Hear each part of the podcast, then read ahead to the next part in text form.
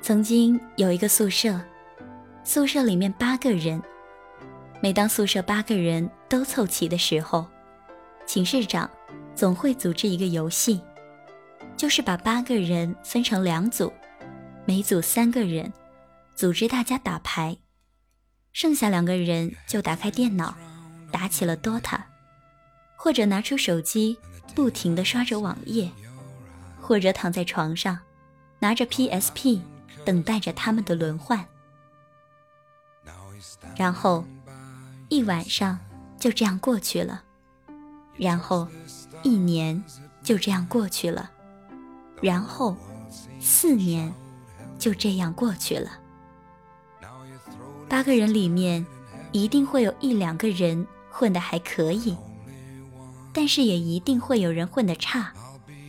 混得可以的，在大学四年。活得多么假，因为他组织别人堕落，自己却坚定地向前，表里不一，活得多么难受。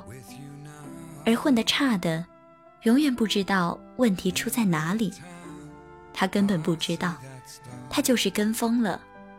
可是到底哪里出了错误，他根本不知道。最近的课堂上。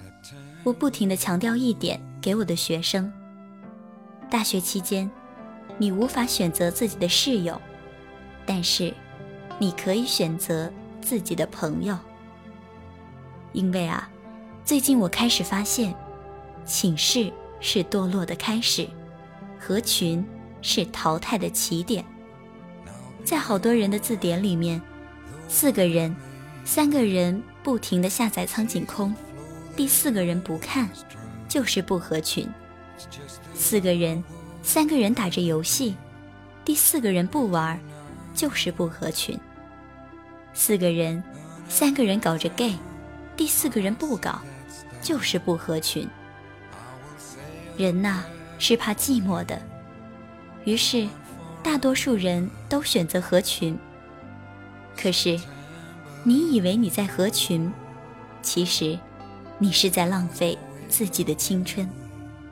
你以为你交了朋友，当你毕业一无是处时，谁还会把你当朋友？你以为你大学四年不孤单，当你毕业没有工作时，没有老婆的日子，你会更孤单。有人说，孤单痛苦，那谁又说过，实现自己的目标不会痛苦呢？我短暂的大学期间，目睹了太多为了合群和合污的惨剧。记得大一，总有人叫我打游戏，我也打，可是留下的是和他们一样的空虚。记得大二，当他们拿着手机不停下载新的游戏，我在角落却是拿着单词书背单词。记得大三。寝室七个人对我集体发起攻击，说我不合群，更有人到处说我傲气逼人，到处说我坏话。但是我明白，与众不同不是我的错。最后，我只有申请换寝室。但是现在我明白了，几年后的今天，当一些人在烈日下暴晒。我却在空调房写文章。最重要的是，我已经忘记了当时说我不合群的那些人的名字。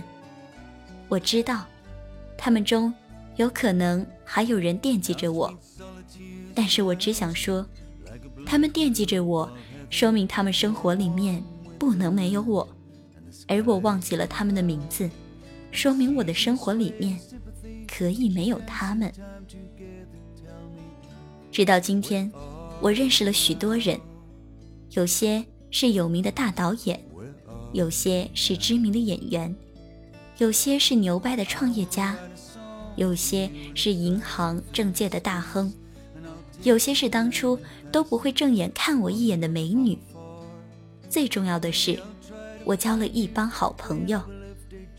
此时此刻，我才会感激，当初我没有合群，所以现在，我才到了属于我自己的群体，去做我应该做的事。如果当初我合群，现在身边又会是谁？又会是什么景象呢？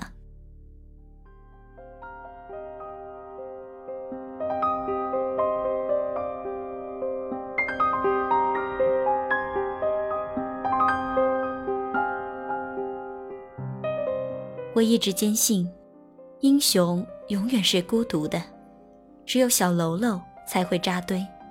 二八定律永远适合在地球上的每一个角落。百分之二十的人占有着百分之八十的资产，百分之八十的人为百分之二十的人服务。尤其是男孩子，大学四年一直合群，一直在寝室，一直不打开视野，固步自封，井底之蛙。这一切总会在今后走进社会的某一个时刻，一次性全部还给自己。而女孩子，更是需要在大学中培养出独立的人格。依靠一个男人，永远比不上依靠一个自己的双手创造的未来踏实。但是，我想说，我这里说的不合群，不是结仇，不是桀骜不驯。这里，我在大学时做的不够，我检讨。至少，千万不要得罪人，因为。道不同不相为谋，但是不代表连话都不讲，或者恶语相向。你支持他的生活模式，只是你需要拥有自己的思想。这个世界很邪门儿，你永远不会相信，当年最混蛋的那个人，十年后会是政治界最有潜力的谁。你也不会相信。当年最不合群的人，成为了百万富翁。无论如何，那些有些成就的人都不合群。就算表面合群，他们内心也总有着自己的一片世界。他们喜欢静静的思考，并且一直向他迈进。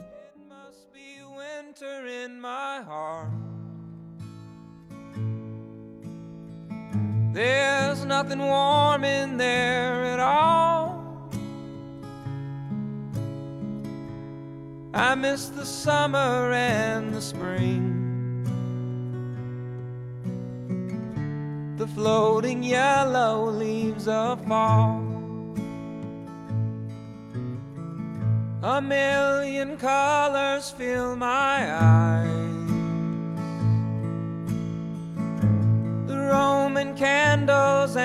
The stars.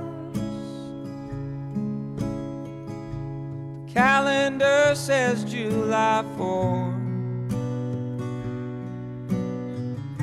But it's still winter in my heart.